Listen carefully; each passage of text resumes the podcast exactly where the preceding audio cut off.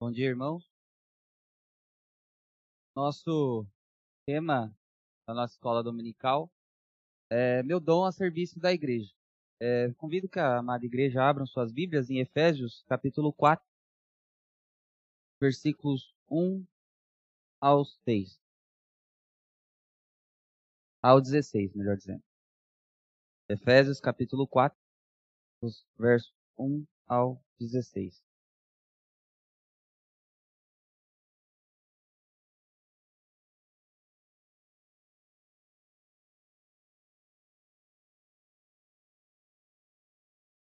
E nos diz assim a palavra de Deus: Rogo-vos, pois eu, prisioneiro no Senhor, que andeis de modo digno da vocação a que fostes chamados, com toda a humildade e mansidão, com longanimidade, suportando-vos uns aos outros em amor, esforçando-vos diligentemente por pre preservar a unidade do Espírito no vínculo da paz.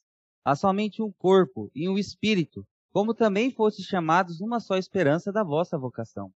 Há um só Senhor, uma só fé, um só batismo, um só Deus e Pai. Um só Deus e Pai de todos, o qual é sobre todos, age por meio de todos e está em todos. E a graça foi concedida a cada um de nós segundo a proporção do dom de Cristo. Por isso diz: quando ele subiu às alturas, levou cativo o cativeiro e concedeu dons aos homens. Ora, o que quer dizer subiu? De que senão que também havia descido até as regiões inferiores da terra? Aquele que desceu é também o mesmo que subiu acima de todos os céus para encher todas as coisas.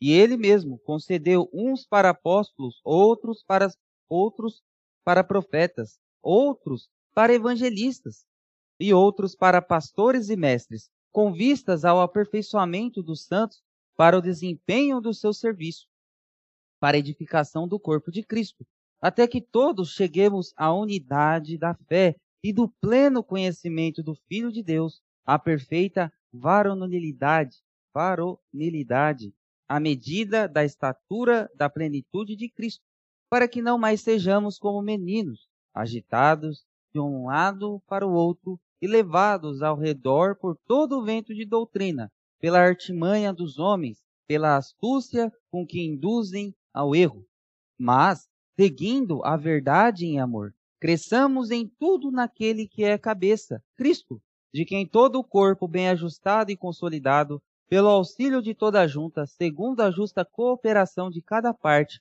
efetua o seu próprio aumento para edificação de si mesmo em amor. Pai, nós somos muito gratos ao Senhor por esse momento. Obrigado, Deus, pelo fato que tu mesmo nos guardou. Nós sabemos, ó Deus, que o mundo vive cada vez mais um caos mediante aquela pandemia, mediante a pandemia que está ainda é, vigente em nossos dias. Contudo, ó Deus, o Senhor de tudo tem nos preservado e nos cuidado. Nós lembramos novamente dos enfermos, que tu estejas assistindo eles em suas necessidades. Mas nesse momento, ó Deus, que os nossos corações estejam voltados inteiramente para a meditação e também, ó Deus, a instrução da parte do teu, do teu Espírito Santo. Para que possamos, ó Deus, redescobrir ou descobrir e aplicar em nossas vidas a, a importância de que cada um tem uma, tem uma relevância no corpo de Cristo e que nós devemos trabalhar para edificação do teu corpo, da tua amada igreja, Pai. Nós te pedimos e te louvamos pelo nome de Cristo Jesus, nosso Senhor. Amém meu dom a serviço da igreja. Efésios 4, 1 ao 16. A gratidão mostra sua reverência a Deus pela maneira como ela faz uso dos seus dons. A gratidão mostra sua reverência a Deus pela maneira como ela faz uso dos seus dons. Uma frase muito interessante e que nos dá um, um certo parâmetro da importância de nós sabermos usarmos os nossos dons e realmente ter em mente de que, ao trabalhar no corpo e na edificação da igreja, o nome de Deus está sendo glorificado através de nós. Nós somos instrumentos para que a igreja seja edificada. E como nós percebemos aqui, isso é uma cooperação conjunta, pois somos um corpo somos um, um, todo, um montante de partes que fazem a diferença quando trabalham juntas. É isso que nós iremos perceber, a importância de entender que a, o nosso trabalho não é um trabalho vão e a importância de, dessa preservação desta mentalidade e pensar que o mínimo que eu possa fazer dentro da igreja é para a edificação do corpo do nosso Deus. A autossuficiência causa a insuficiência. Darleson Ronald. Eu pesquisei muito sobre esse homem e não encontrei mais nenhuma outra informação a não ser simplesmente essa frase mais outras duas. Mas como nós estamos trabalhando sobre uh, como nós estamos falando sobre a importância de um trabalho conjunto, essa frase casa muito bem para aquilo que eu quero dizer. A autossuficiência causa a insuficiência. Muito se perde por falta de inteligência, porém muito mais por preguiça e aversão ao trabalho. Marquês de Maricá, filósofo político brasileiro do século XVIII. O que essas frases significam? O que essas frases estão ilustrando? A primeira frase nos mostra que nós não podemos pensar que somente por minha causa as coisas acontecem. Se eu não estiver ali na frente, se eu não estiver ali guiando, se eu não estiver dirigindo, não vai dar certo. A autossuficiência causa insuficiência. Você não é a última bolacha do pacote. Você não é aquele que faz e acontece. Nós, para quem gosta muito de, de algum esporte, sabe que competidores de alto nível sempre tem uma equipe por trás para que o resultado seja um resultado de alto desempenho. Isso nos mostra que o, que o talento até existe naquele atleta, jogador de futebol e por aí vai, não importa qual seja o, a forma que ele trabalha, a forma como ele exerce o seu talento na área esportiva. Mas o que nos impacta ou que nos deve gerar um, um entendimento é o fato de que até mesmo ele que está ali sozinho tem uma equipe que trabalha para que ele desempenhe o seu máximo nessas competições. E muitas vezes nós vemos que dentro da igreja existem pessoas que tomam para si todos os holofotes, nós podemos colocar assim, pessoas que querem aparecer mais do que propriamente dito a obra que tem que ser realizada. Só que a autossuficiência causa a insuficiência.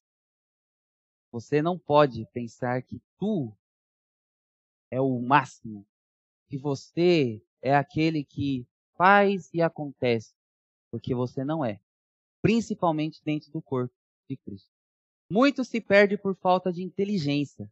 Realmente, é muito difícil você tentar ensinar alguma pessoa quando você está trabalhando ou quando você está até mesmo cuidando dos seus filhos, para quem é pai, para quem, é, quem é tio, sabe o que eu estou falando também, cuida dos seus sobrinhos e você olha para a criança e fala: criança, é assim que tem que fazer.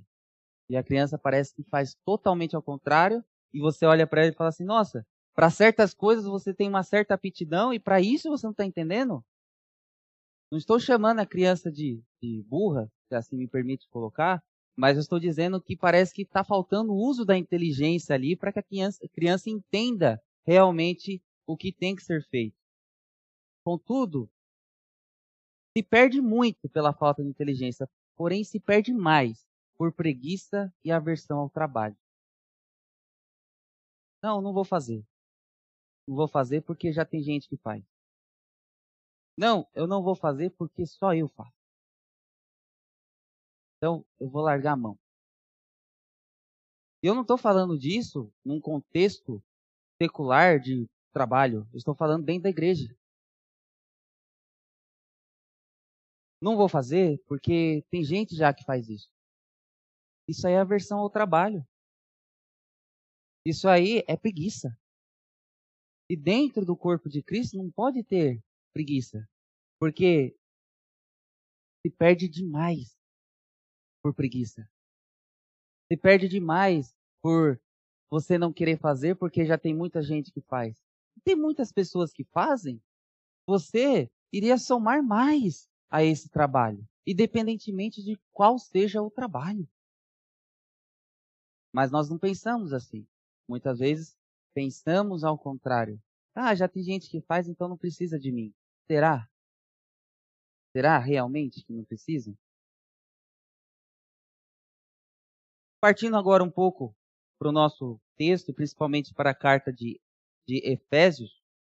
Essa carta foi escrita quando Paulo estava preso em Roma e foi a sua primeira prisão, aquela prisão quando ele estava ali em domicílio.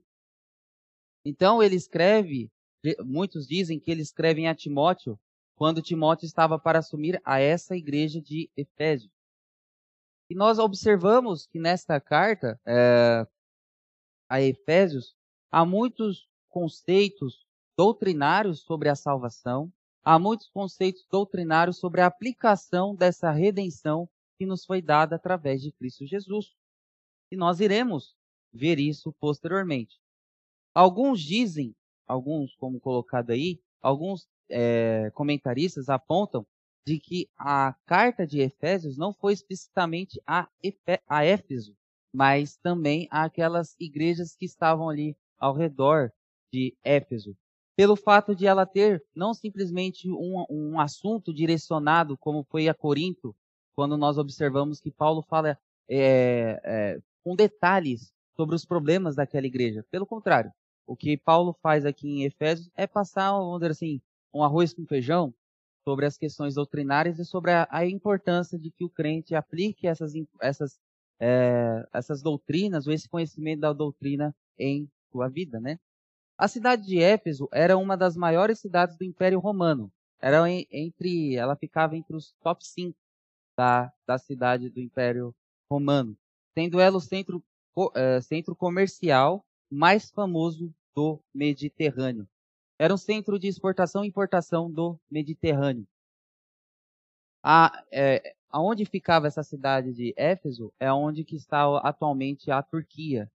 Então observamos que ali era um ponto muito estratégico para o Império Romano para fazer essas distribuições e para muitas viagens, ao ponto de que Paulo abriu essa igreja e quando nós irmos lá para o livro dos Atos, nós observamos o tanto que aconteceu, o tanto de empecilhos que ocorreram para que Paulo realmente abrisse esta igreja de Éfeso. Por quê?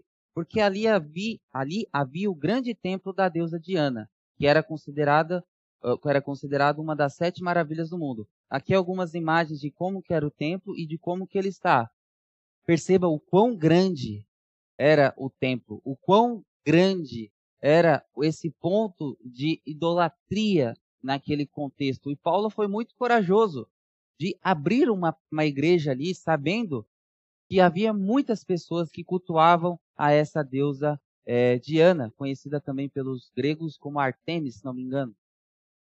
E nisso observamos que era uma igreja que estava num centro totalmente contrário, mas era uma igreja que necessitava de uma assistência pastoral, era uma igreja que necessitava de uma, de uma elucidação de alguns pontos característicos sobre a nossa fé. Por isso que é importante que nós sempre estejamos nos alimentando daquilo que é bom, daquilo que é agradável, que é a palavra de Deus.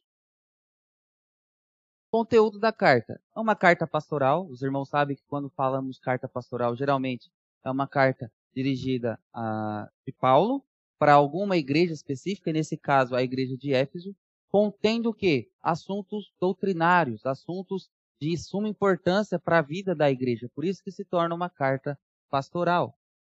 É, Paulo fala sobre a perfeita obra da redenção em Cristo dos capítulos 1 ao 3, nós observamos que Paulo vem tratar desde a escolha até mesmo a, a, a, o porquê de existir a igreja.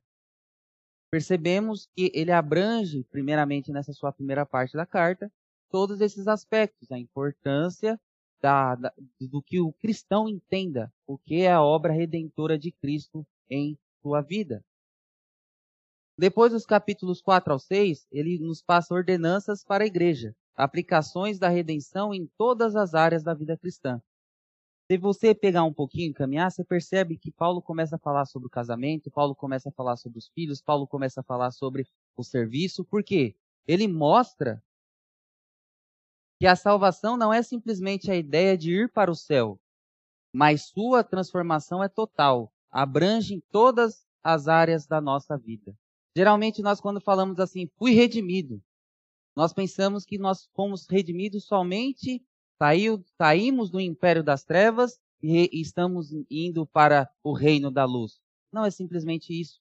Quando nós entendemos a ideia de redenção, em todas as áreas da nossa vida. O seu relacionamento com o seu próximo é redimido, o seu relacionamento com a sua esposa é redimido, o relacionamento com os seus filhos é redimido, o relacionamento até mesmo dentro da igreja, se não tiver essa ideia perfeita da redenção, não tem como você ter um vínculo, porque o que nos une é o sangue do nosso Jesus Cristo.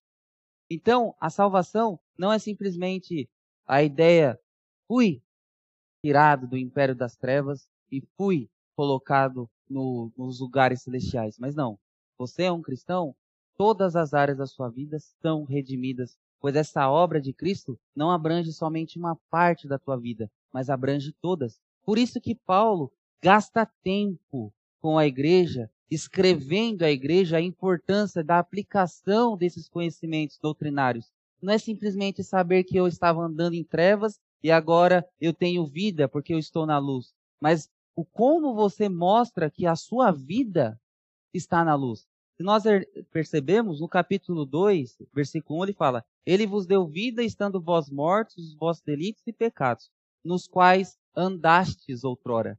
Perceba que esse verso, esse verbo andar, está muito presente nesta carta. Versículo 17 do capítulo 4. Isto, portanto, digo, e no Senhor testifico, que não mais andeis como também andam os gentios.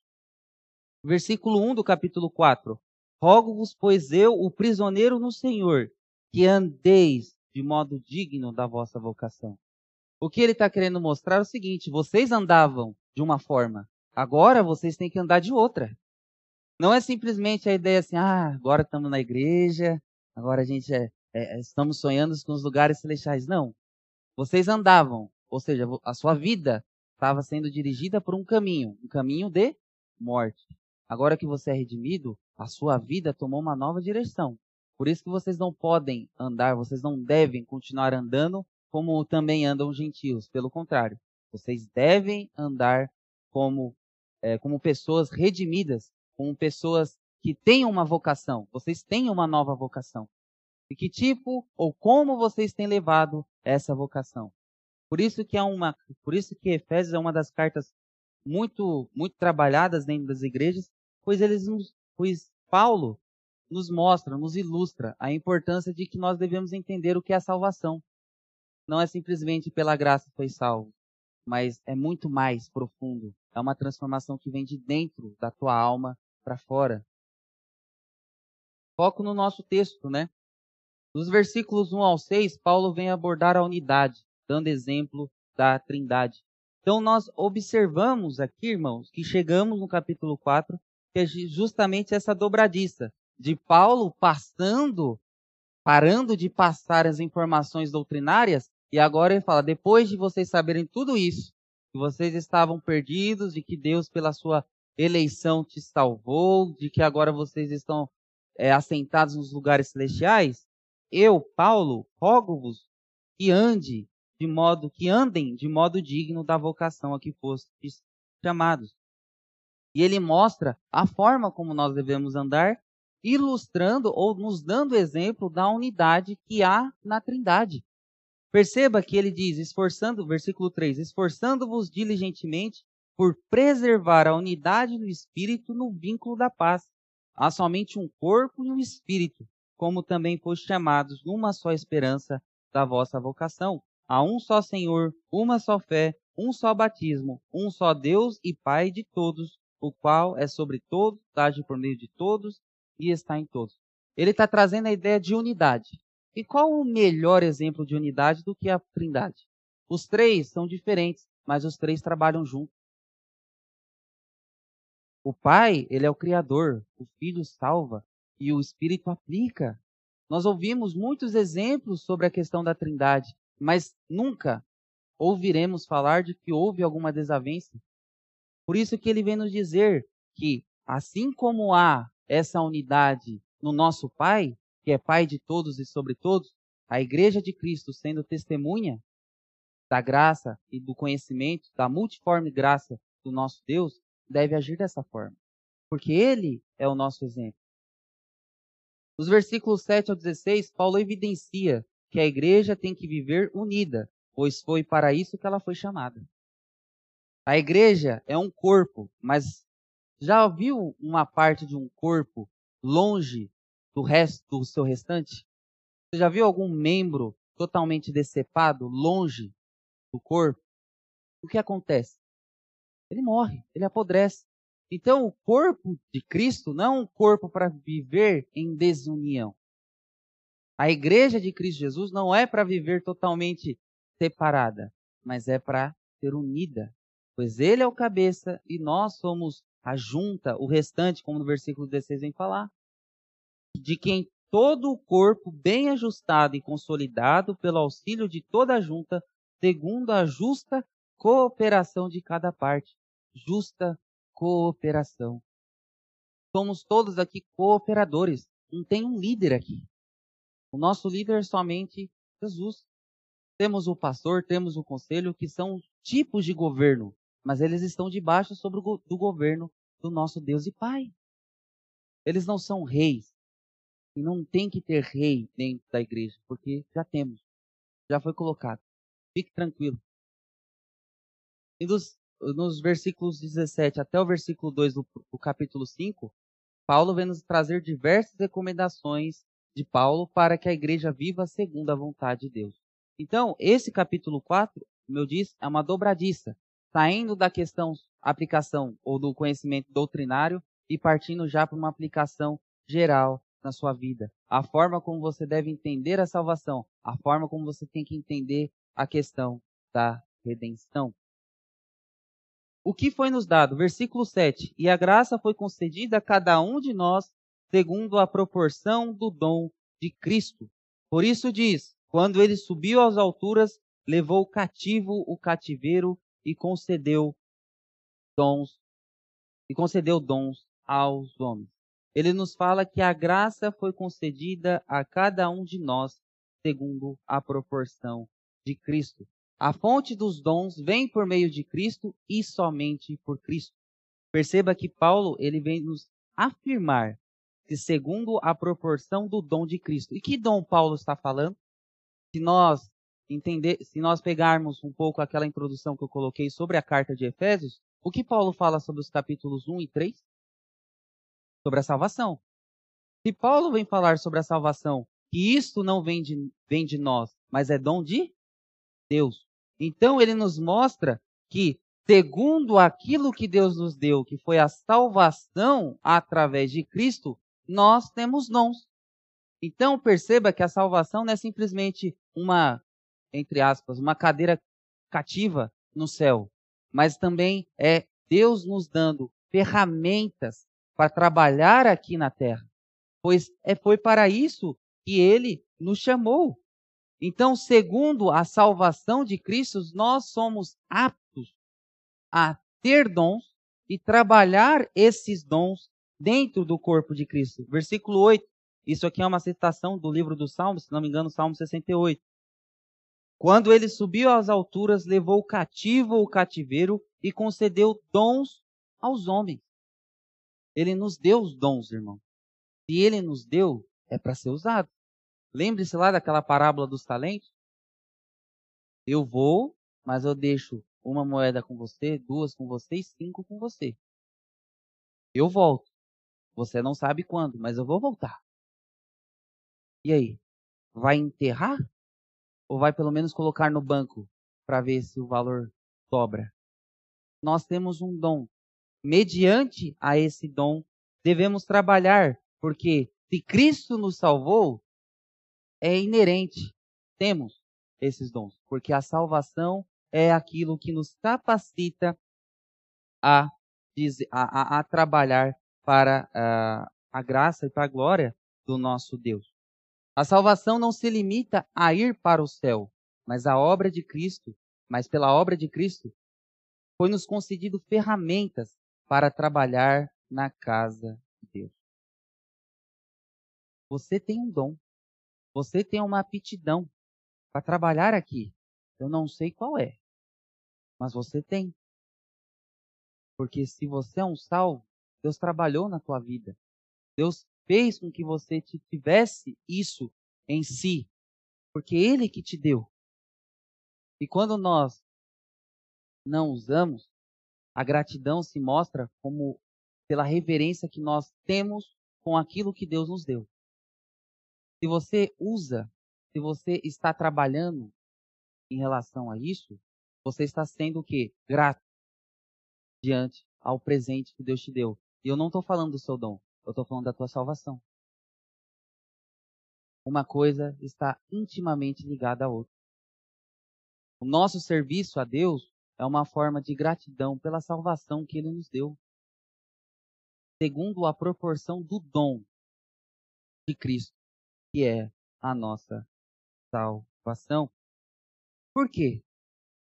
A intenção dessa graça era que agora, mediante a igreja, a multiforme sabedoria de Deus se tornasse conhecida dos poderes e autoridades nas regiões celestiais, de acordo com o seu, o seu eterno plano que ele realizou em Cristo Jesus, nosso Senhor, por intermédio de quem temos livre acesso a Deus em confiança pela fé nele. Efésios 3, versículos 10 ao 12.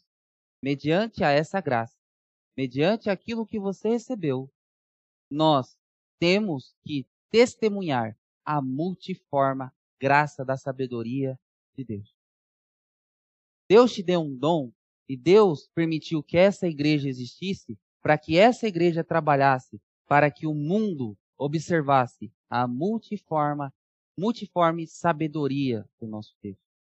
Então, quando você recolhe a sua mão e não faz o que você tem que fazer, é como se você tivesse, é como não?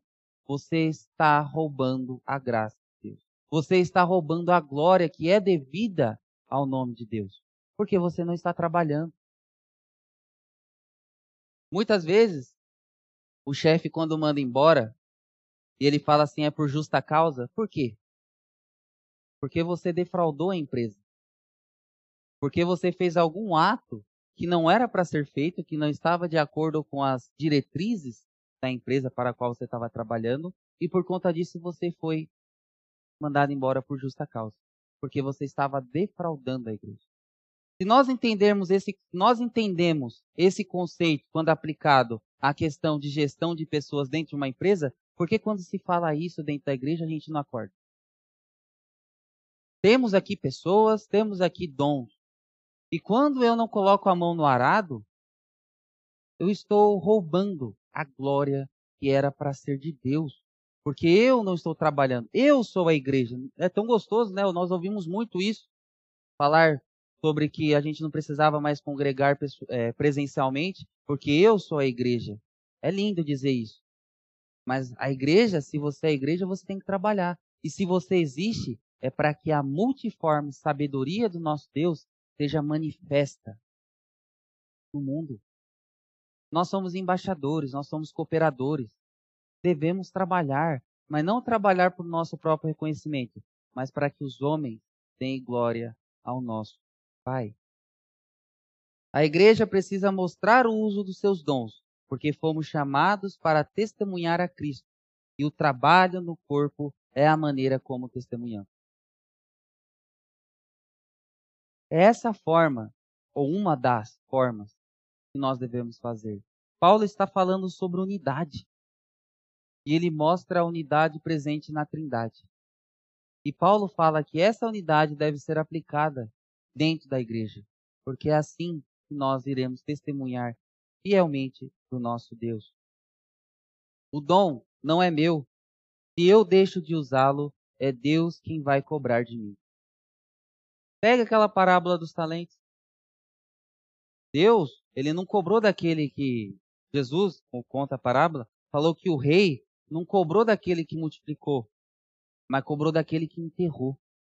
E quando nós fazemos corpo mole ou ficamos preguiçosos dentro da obra de Cristo, ele vai cobrar de nós. Porque o mais difícil ele fez. Porque o mais difícil ele já fez. Ele levou aquela cruz e sofreu em nosso lugar. Que é o próximo ponto. Jesus Cristo é o exemplo. Versículo 9. Ora, o que quer dizer subiu, senão que também havia descido até as regiões inferiores da terra? Aquele que desceu é também o mesmo que subiu acima de todos os céus para encher todas as coisas. E ele mesmo concedeu uns para apóstolos, outros para profetas, outros para evangelistas, outros para pastores e mestres, com vistas ao aperfeiçoamento dos santos, para o desempenho do seu serviço, para a edificação do corpo de Cristo. Até aqui, está ótimo. Paulo ele vem nos falar que mediante ao dom da salvação temos os dons, temos uh, mediante o dom da salvação temos os dons que são que devem ser usados a serviço da igreja, correto? Correto. Ele explica um pouquinho do que Cristo fez. Ele subiu às alturas, levou o cativo o cativeiro e concedeu dons aos homens.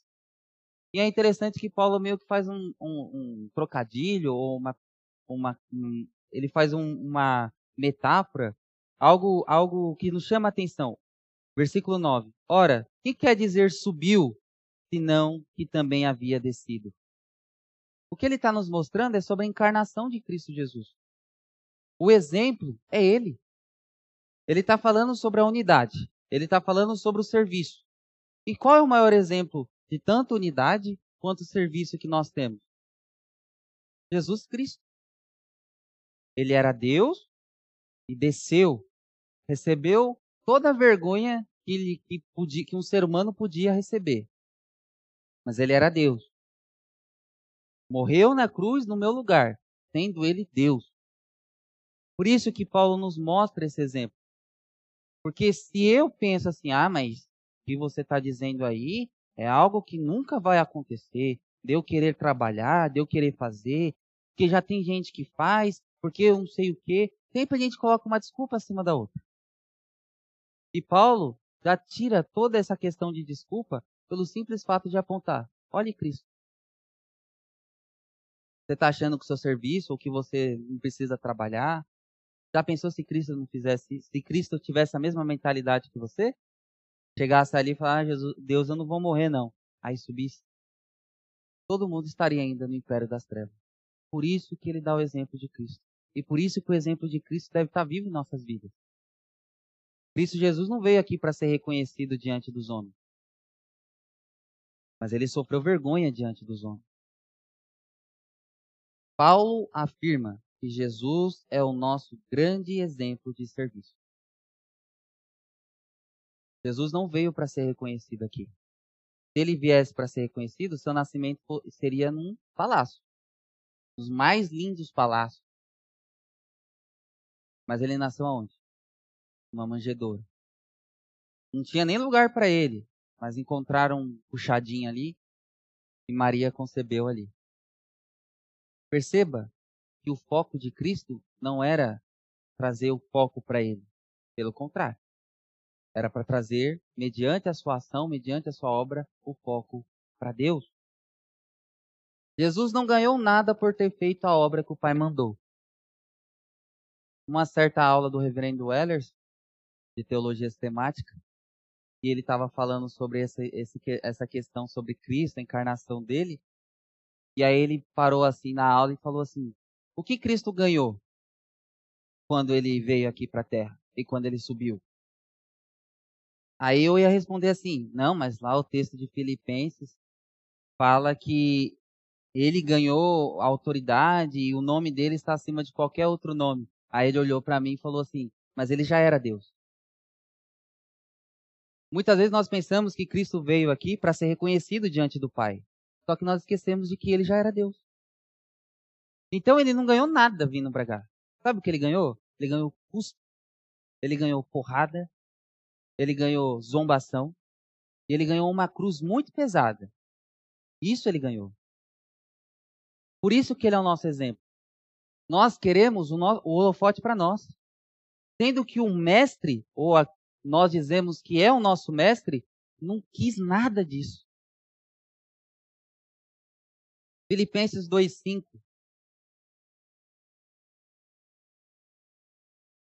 Filipenses 2,5, versículo. Filipenses 2, do 5 até o 11. Nos diz assim: Tende em vós mesmo, tende em vós o mesmo sentimento que houve também em Cristo Jesus, pois ele, subsistindo em forma de Deus, não julgou como usurpação o ser igual a Deus. Antes, a si mesmo se esvaziou, assumindo a forma de servo, tornando-se em semelhança de homens e reconhecido em figura humana. A si mesmo se humilhou, tornando-se obediente até a morte e morte de cruz. Pelo que também Deus o exaltou sobremaneira e lhe deu o nome que está acima de todo nome, para que ao nome de Jesus se dobre todo o joelho nos céus, na terra e debaixo da terra, e toda língua confesse que Jesus Cristo é Senhor, para a glória de Deus e Pai. Ele se fez homem sendo Deus. Mas de jeito nenhum, de maneira nenhuma, vemos Jesus Cristo aqui na terra usando o poder dele de uma forma ou querendo aparecer mais do que o próprio Pai. Porque ele sabia que o objetivo dele aqui, além de nos salvar, mas era para mostrar que há um Deus e que há um Deus que cumpre a sua promessa desde Gênesis 3,15. E tudo foi feito para a glória do Pai. Jesus Cristo é o nosso grande exemplo de evidenciar que o nosso trabalho aqui não é para buscar e ganhar pontos com qualquer tipo de pessoa humana. Nosso objetivo aqui não é esse. Nosso objetivo aqui não é acumular estrelinhas, mas o nosso objetivo deve e sempre deve ser estar na casa de Deus, trabalhando, evidenciando o trabalho para glorificar o nosso Pai. Não tem honra maior do que essa.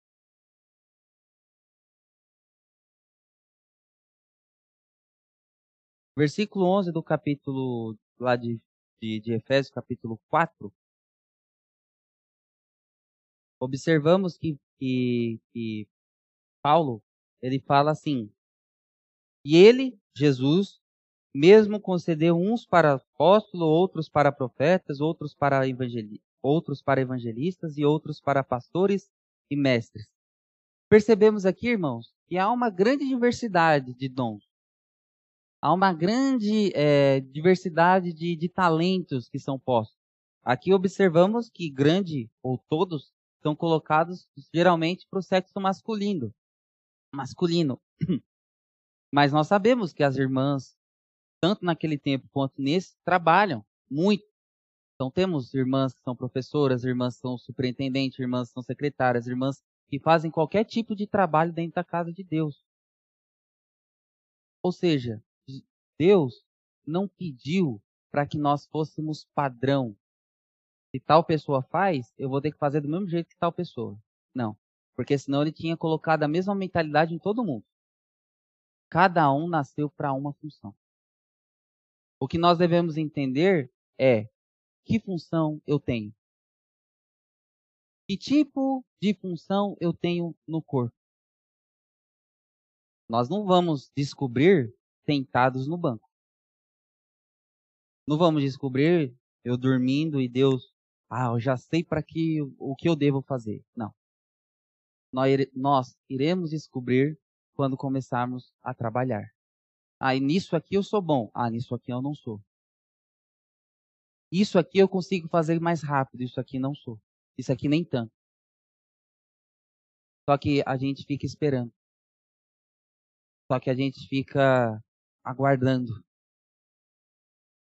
Só que a gente pensa que não, estou tranquilo aqui, sem responsabilidade, e pensa que está fazendo certo. Mas não estamos.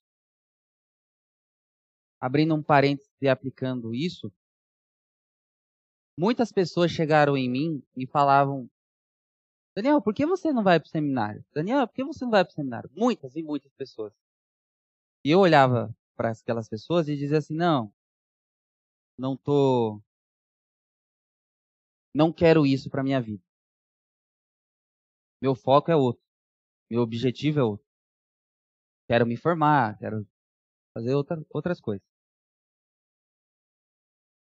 Teve um, uma palestra do reverendo Flávio e ele disse assim, isso há uns três anos atrás, 2019. Olha, nosso problema da denominação não é dinheiro, mas pessoas. Precisamos de pessoas para trabalhar. Porque existem pessoas que se reúnem nas igrejas, pegam o notebook e projetam uma pregação do Augusto Nicodemos ou do Reverendo Hernandes Dias Lopes. Porque não tem ninguém que pregue. E eu ficava pensando assim, rapaz, eu estou aqui em Cumbica, faço escola dominical, prego à noite, dou estudo. Eu acho que eu consigo fazer esse tipo de trabalho. O meu pensamento e o que ficou ecoando na minha mente foi exatamente a parábola dos talentos. Você não teve a coragem nem de colocar no banco para ver se o valor dobrava, mas você preferiu enterrar o seu dom. E eu ficava pensando assim, rapaz, será que eu estou enterrando meu dom? Será que eu estou fazendo igual aquele servo inútil? De pegar aquilo que Deus me deu e falar assim, não, não é isso que eu quero. E enterrar? Só que o que me pesava também é o que Cristo falava para aquele servo. Servo inútil. Você não conseguiu fazer nem algo pequeno. Por isso que ele fala, a quem é, é muito dado, vai ser muito cobrado quando você não multiplica, quando você não trabalha, quando você não evidencia realmente a ação de Deus é, exercendo o teu, a, o teu propósito, a tua função, é você desconsiderando tudo aquilo que Cristo fez na sua vida. E Cristo não vai chegar em você e vai te dar um abraço e falar, oh, eu entendo, serve inútil. Isso me pesou bastante. E eu falei assim, acho que é Deus que está tocando no meu coração e está me movendo. E graças a Deus, eu vim para o seminário. Isso aconteceu comigo. Não estou falando que vai acontecer com os irmãos. Mas eu estou dando um exemplo de como pesa muito quando nós colocamos na balança exatamente isso. De pensarmos que a nossa função é trabalhar na casa de Deus e muitas vezes nós fazemos braço curto. Não queremos trabalhar porque achamos que não precisa. Precisa. Precisa e muito. Porque se Deus deu, Ele vai cobrar.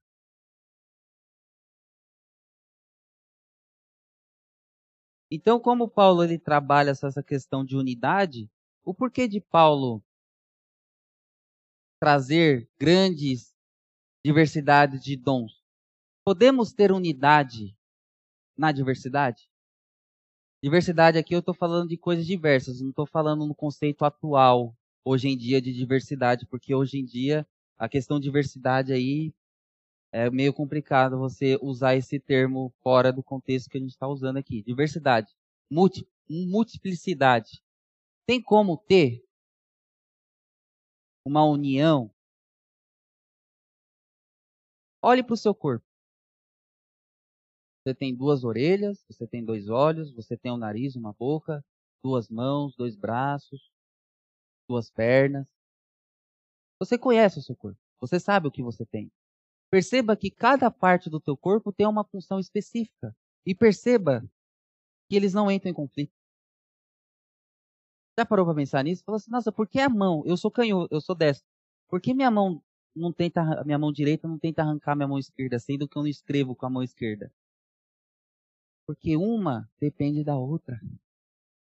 Porque há uma unidade no meu corpo. Há um, algo que equilibra as diferenças. Dentro do corpo de Cristo, o que equilibra as nossas diferenças? A cabeça, que é quem? Cristo. Nós temos um cabeça. E esse um cabeça é o que equilibra o restante do nosso corpo. Então há, há sim, unidade em meio à diversidade. Mas há quando nós nos sujeitamos ao cabeça. Quando você não se sujeita ao cabeça, não adianta. Quando você pensa que é por meio de você que acontecem as coisas, não adianta. A minha mão, se eu conseguir plantar a bananeira, até consegue fazer a função dos pés. Mas a minha mão foi criada para isso? Não. Minha mão não foi criada para sustentar todo o peso do meu corpo. E muitas vezes observamos esse conflito dentro do corpo. Observamos esse conflito dentro da igreja. De pessoas que querem fazer, só que calma. Você realmente é apto para isso? Vamos pensar com calma. Eu sei que você está querendo trabalhar, mas será que é isso mesmo que você tem que fazer? Ah, não, mas esse trabalho aqui, essa função, ninguém olha, ninguém liga. Eu não vou ser reconhecido. Mas é esse o foco? Reconhecimento? Eu acho que não. O nosso foco é trabalhar. O nosso foco é agir, é fazer. Quem vai reconhecer é Deus. O que Paulo nos mostra aqui é que, por mais que seja difícil servir a igreja, devemos trabalhar, porque, por mais difícil que fosse a obra que Cristo fez, ele realizou, porque era para a glória de Deus. É para a glória de Deus. O porquê de você estar tá fazendo a obra? O porquê de você estar abrindo a igreja todos os dias? O porquê de você estar limpando a igreja todos os dias? É para ouvir que, nossa, parabéns, você é pontual. Nossa, parabéns, você limpou a igreja de uma forma muito pendorosa. Não deve ser esse o nosso objetivo. Mas o objetivo é, pra, é fazer para a glória de Deus. Se eu não tiver essa consciência, que tipo de pastor eu vou ser?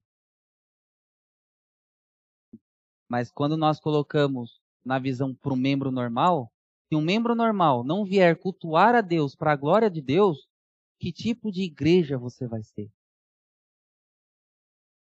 É isso que Paulo nos mostra. A graça de Deus abrange, abarca todos os, os, os atos da nossa vida, até vocês estarem sentados escutando ou vocês estarem assistindo. Mas tudo movido com um combustível, que é a glória de Deus.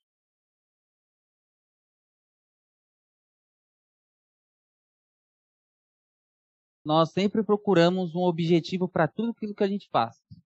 A gente nasce, cresce, se multiplica e morre. Muitos já colocam como esse objetivo final de todo homem. Qual é o propósito do homem? A Confissão de Fé de Westminster trabalha o conceito de fazer é, que o princípio final do homem é glorificar a Deus e gozá-lo para sempre. Então, o cristão ele tem um propósito.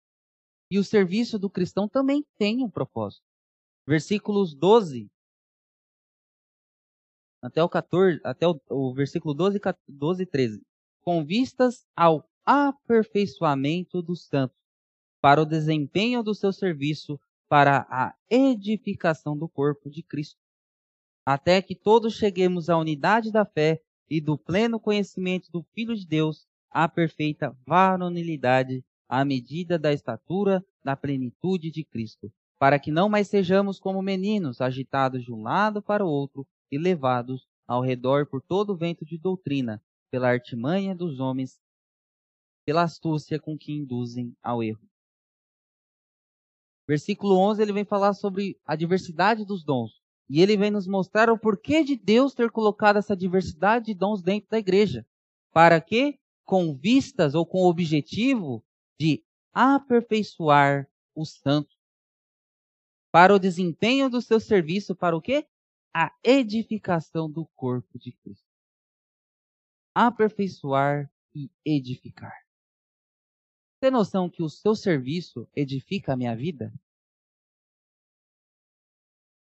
Você tem noção que o seu trabalho, quando você desempenha da forma correta, Você abençoa a minha vida? Imagine um hospital, se um enfermeiro não trouxer todos os equipamentos certinho para hora para fazer um, uma cirurgia, ou se não limpar os aparelhos da melhor forma possível, o que vai acontecer com aquela pessoa que está sendo operada? Provavelmente ela vai morrer ou ela vai ter alguma deficiência após cirurgia. Nós entendemos claramente isso quando usamos um exemplo de um hospital. Aí dentro da igreja a gente fica, deu branco. Mas é a mesma ideia. O seu trabalho, aquilo que Deus te deu, quando você exerce, ajuda a me abençoar. Olha o meu exemplo, sou um seminarista. Deus me deu o dom de estar ensinando os irmãos. Eu não estou abençoando a vida dos irmãos? Da mesma forma que os irmãos, quando aplicam aquilo que Deus tem feito em suas vidas, o dom que Deus te deu, abençoa a minha. É uma troca. O sangue, o meu sangue, não corre somente para o lado direito, porque é o lado que eu mais uso, mas ele corre por todo o corpo. Porque há uma troca, porque é uma unidade. Ao usar o meu dom, eu abençoo a vida do irmão. O grande objetivo para usarmos os nossos dons é movimentarmos o corpo e levar o corpo para o aperfeiçoamento. Olha que pensa. Eu movimento o corpo. Não estou falando que eu movimento por mim mesmo, porque o cabeça é Cristo, mas eu fazendo a minha função, eu irei movimentar o corpo, irei edificar o corpo. Quando eu penso em ir para a esquerda, eu vou para a esquerda. Porque o, a, as minhas funções estão funcionando corretamente. Aquilo que eu me propus a pensar está sendo realizado. Está acontecendo. Só que a gente não tem que se preocupar em pensar, porque o cabeça já é Deus, já é o próprio Cristo. Nós só temos que seguir aquilo que Ele mesmo manda, obedecer aquilo que Ele mesmo fala. E nós iremos assim edificar o nosso corpo, levar o corpo de Cristo ao aperfeiçoamento. Pense em seu trabalho. Você tem uma função. E você não reclama porque tem que fazer a mesma função todos os dias. E não é por causa dessa função que se repete todos os dias que você deixa de fazer o seu trabalho. Não é? Você chega, coloca o ponto do teu cartão, ou digital, que hoje em dia é tudo digital, né? Ponto biométrico, bonitinho. Vai lá, quem trabalha em, em, na questão administrativa senta, fica na frente do computador, é telefone que toca, é chefe que cobra, normal. Quem trabalha em chão de fábrica, como a gente coloca, faz lá, coloca o ponto, toma seu café, vai trabalhar, trabalha em pé, sentado, não sei, mas trabalha fazendo a função todos os dias. E você faz. Pode reclamar? Pode. Mas você faz.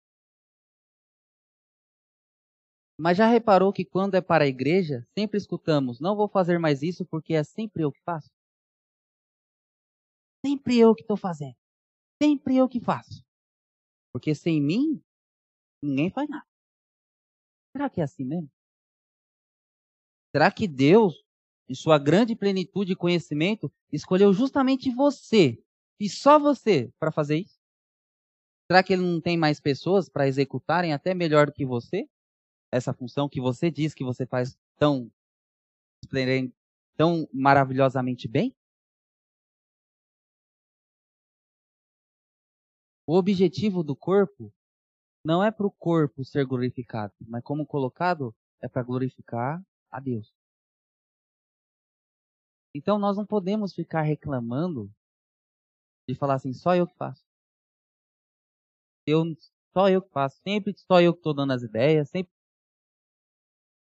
Se você estivesse trabalhando, vamos supor, numa Ferrari, e você fosse alguém que trabalhasse ali na melhoria contínua de uma Ferrari, e se só fosse você que estivesse dando ideias, você não estaria falando a torta direita de que eu dei uma ideia lá na empresa. Que empresa? Na Ferrari. Você não iria achar canseira ou enfado porque você está trabalhando na Ferrari e você está executando uma função na Ferrari. Porque você está trabalhando na Ferrari. Mas quando é para trabalhar na casa de Deus, fala, ah, não. Ó, cansei, não vou fazer mais. E basta. Eu sei que gera um desgaste em certas funções. Diretoria, presidência, tesouraria, é, secretariado. Eu sei que gera um desgaste, uma canseira, um estresse. É normal, você é ser humano. Não estou falando para você se desgastar e morrer de tanto trabalhar. Não estou querendo dizer isso. Mas eu estou falando que a gente não pode usar esse tipo de desculpa para dentro da casa de Deus. E aqueles que estão de fora observando isso, a gente não tem que ficar de braço cruzado pensando que é somente ele que pode fazer. Mas a gente tem que se coçar também. A gente tem que começar a se agitar. A gente tem que começar a trabalhar. Porque quem deu, vai cobrar. E se Deus cobra, e, e, e se quando a gente recebe uma cobrança, de dependendo do cargo do meu chefe, nós atrememos, imagine receber uma cobrança do próprio Deus. Difícil, né? Então perceba que desculpas com Deus não colam. Jesus Cristo, ele sim, era o unigênito, e é ainda. Mas ele não achou pesado levar a cruz. Mas ele foi fiel e fiel de morte, morte de cruz.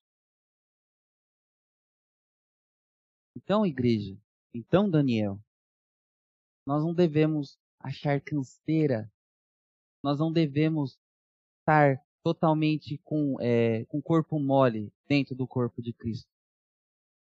Porque se não tiver trabalho, a igreja morre. Jesus Cristo não vai vir aqui e vai fazer assim, vamos aí, tem como você trabalhar? Tem como você fazer? Não. O que ele já tinha que fazer, ele já fez. Agora é com você. A resposta quem dá, é você, sou eu. E Deus vai trabalhando e edificando o corpo mediante a resposta que você tem dado. A resposta que eu tenho dado diante daquilo que ele vem colocar diante de mim. A busca por reconhecimento é uma busca por vanglória. Se nem Jesus buscava isso, por que eu vou buscar? Muitas vezes, o ser humano é vaidoso. E nós queremos ouvir elogios. Nós queremos ouvir coisas boas. Isso é natural. Eu sou ser humano também. Um dos grandes perigos que uma pessoa que está à frente ensinando pode cair é quando começa a escutar muito elogio e a pessoa pensa que é ela que é boa. E ao invés de, ao invés de pregar sobre Deus, começa a falar sobre ela mesma. Porque ela que está ouvindo o próprio elogio. Nossa, muito boa a palavra. Parabéns, hein? Deus abençoe. Muito boa a palavra. Nossa, eu gostei muito da mensagem que você trouxe. Que você trouxe. O você fica muito forte. E você fala assim, nossa, aquelas horas de estudo valeram a pena. Eu consegui mesmo. Eu trouxe aquilo que eu queria. E a gente esquece de buscar agradecer, agradecer a Deus. Porque se Deus não tivesse dado condições para você trazer uma mensagem, você não teria nada. Então a busca por reconhecimento é algo que a gente pode pode realmente tropeçar. Não, porque fulano quando era presidente fazia isso, isso, isso, isso, isso. Aí o fulano começa a pensar assim, viu? Como eu trabalhei, como eu fiz, como eu fiz e aconteci. E Deus, aonde está nessa equação? Não está, né? Não mora. Não tem.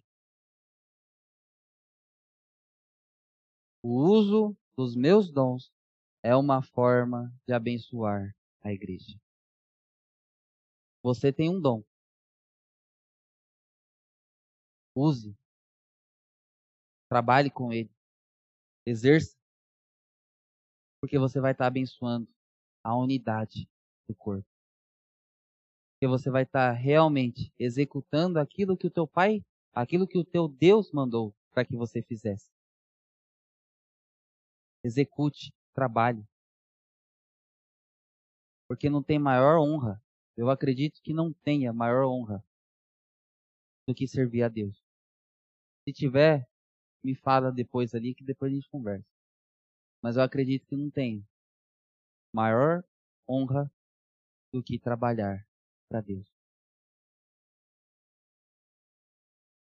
Paulo, nos versículos 15 ao 16, ele mostra como devemos seguir todo esse conceito de unidade.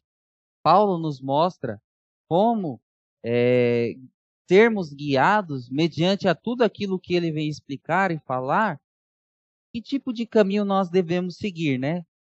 É, versículo 15. Mas seguindo a verdade em amor, cresçamos em tudo naquele que é a cabeça, Cristo, de quem todo o corpo bem ajustado e consolidado, pelo auxílio de toda a junta, segundo a justa cooperação de cada parte, efetua o seu próprio aumento para edificação de si mesmo em amor. Irmãos, perceba que ele vem falar que é por meio da cooperação de cada junta, de cada parte.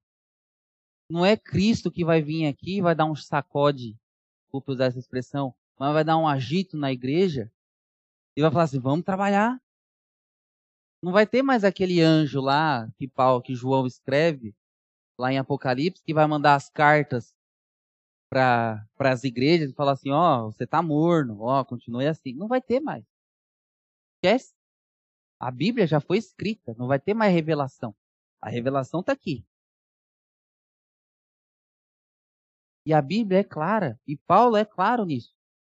Cristo é o cabeça, mas o corpo só vai crescer se cada parte, cada junta, cooperarem todos o meu corpo, ele, o nosso corpo não é simétrico, todos sabem, mas ele não cresce totalmente é, fora de um padrão. Por quê? Porque se ele crescer, é algo, uma deficiência, algo que está faltando. E dentro do corpo de Cristo não tem que ter esse tipo de um lado cresce, outro não. Mas todos têm que crescer juntos. Porque é um corpo saudável. Porque Cristo é o cabeça. Se Cristo é o cabeça, então a gente não tem que ficar pensando, ai meu Deus, o que a gente vai fazer? O cabeça que guia o corpo. É ele que dirige os passos. Você só consegue pensar, andar, falar, pensar mediante aquilo, a, a saúde da tua cabeça. Tua cabeça é saudável, você vai ser um ser humano possivelmente totalmente saudável. E Cristo Jesus é o nosso cabeça. Então não tente ficar pegando a frente das coisas, porque já temos alguém que já tem isso. Irmãos, mais uma vez nos é mostrado que a forma de seguir o caminho correto é conhecer a verdade. Mas seguindo a verdade em amor. Que verdade? Você ia para o inferno. Deus te salvou. Deus, além de te salvar, ele te capacitou com dons. E agora você tem que trabalhar na igreja, no corpo dele. Essa é a verdade. A verdade que deve reger todas as nossas vidas, toda a nossa vida. E a verdade que nos foi dada é que devemos saber que é que Cristo é o cabeça, ou seja, não somos estrelas do corpo, porque já temos o guia do corpo. Eu não sou o estrela do corpo. A responsabilidade da igreja está totalmente debaixo da autoridade do nosso Deus. Toda autoridade me foi dada no céu e na terra. E Jesus pede para que nós façamos o quê? Ide e pregai, fazei discípulos. Vocês são minhas testemunhas. Cooperem, trabalhem, executem aquilo que eu pedi para que vocês fizessem, pois é isso que eu peço de vós. Só é, é muito interessante porque é, a história de Naamã e Eliseu, isso, Naamã e Eliseu. O servo de Naamã falou assim: se o, Se o, se o homem de Deus pedisse para vocês fazer coisas difíceis, você não faria? Faria. Então ele só pediu para você mergulhar no rio. Deus não está pedindo coisas ter terríveis para nós, difíceis, dificílimas. Mas ele só está pedindo trabalhe. E faça isso para a glória de Deus. Tendo Cristo o guia, o que guia, melhor dizendo, não devemos estar procurando um percurso ou um líder. Nós já temos o melhor líder que poderíamos ter. O que cabe a nós é nos sujeitarmos a ele e viver como um corpo bem ajustado. Cantamos. Somos corpo assim bem ajustados, totalmente ligados. É lindo cantar. A gente também tem que começar a entender e aplicar isso nas nossas vidas. Conclusão, irmãos. Não trabalhamos sozinhos e o sucesso da igreja não é por minha causa, mas por Cristo ser o cabeça do seu corpo. Somos somente servos desse poderoso líder. Não devemos nos deixar tomar pela preguiça ou pelos desgostos. Antes devemos sempre focar que nosso trabalho é para o Rei dos Reis, Reis, o Senhor Jesus. Se isso não bastar para você, o que vai? Como eu disse, nós sempre gostamos de falar assim, que trabalhamos numa empresa referência em qualquer área. Nossa, eu trabalho em tal empresa. Oh, o pessoal já pensa assim, deve ganhar bem. Porque se é uma empresa referência, deve ganhar bem. E temos orgulho de falar isso. Mas o trabalho para o rei dos reis, muitas vezes a gente leva, como o pessoal diz aí, a carioca, né? Ali, faz aqui, mas não dá o 100%. Algumas aplicações. Primeira, não podemos menosprezar o dom que Jesus nos deu. Antes devemos trabalhar, porque é para ele que estamos fazendo. Então, ele te deu a salvação. Seja grato. Pelo menos isso. Gratidão. Hoje em dia nós falamos assim, nossa, gratidão, ninguém mais tem isso. É, quando você não trabalha, você não está sendo grato também. Então, seja grato. Samuel Johnson, ele foi um escritor muito famoso do século 19 ou 20. E ele era inglês e ele traz essa essa essa essa frase. As maiores dificuldades são filhas da preguiça. As dificuldades irão aparecer. Iremos ser preguiçosos ou teremos empenho de vencer tais dificuldades? As maiores dificuldades são filhas da preguiça. Ah, não consigo. Ah, muito difícil. Rapaz, quando nós olhamos o exemplo de Cristo, eu acho que o mais difícil ele já fez. Não estou falando para ninguém é, se, se, é, se matar de tanto trabalhar. Não estou querendo dizer isso, irmãos. Mas pelo menos se empenhar em fazer aquilo que Deus pediu para que nós façamos. Não estou pedindo para o irmão recepcionar, cuidar da mídia, ter a, ser a pessoa que entrega o microfone, cantar no coral. Não. Não estou pedindo para que essa pessoa faça isso. Mas que toda a igreja, quando trabalha todo certinho, há uma sincronia. Não fica pesado para ninguém. Quem trabalha é para o Senhor que faz. Então continue a trabalhar, esperando o que será ser, o, o que teu Deus bondoso irá entregar. entregar. Quando a gente pensa que estamos, estamos fazendo para as pessoas, nós, nós sempre esperamos que essa pessoa retribua de alguma forma. Mas quando nós pensamos que é para o Senhor, saiba que Deus vai, vai te entregar. Não fique é, mendigando, não fique esperando elogios de pessoas porque isso não vai fazer com que o seu trabalho seja mais ou menos aceito diante de Deus, mas é a forma como você tem entregado o seu trabalho diante de Deus. Isso é o que importa. Aquele que não trabalha é para Deus que deixa de fazer. E o Senhor irá cobrar de cada um sobre suas debilidades. Quando eu faço, é para o Senhor. E quando eu não faço, é para o Senhor também que eu não faço. E Deus, sendo um líder poderoso, ele vai nos julgar. E julgar é exatamente trazer à luz todas as nossas faltas. pelo menos nesse tipo de trabalho, nesse tipo de falta, nós não nos encontremos pesados, mas que nós nos esforcemos, todos juntos, trabalhando, ajudando, carregando os fardos uns dos outros. E por fim, todo o nosso trabalho é importante para o desenvolvimento saudável do corpo de Cristo.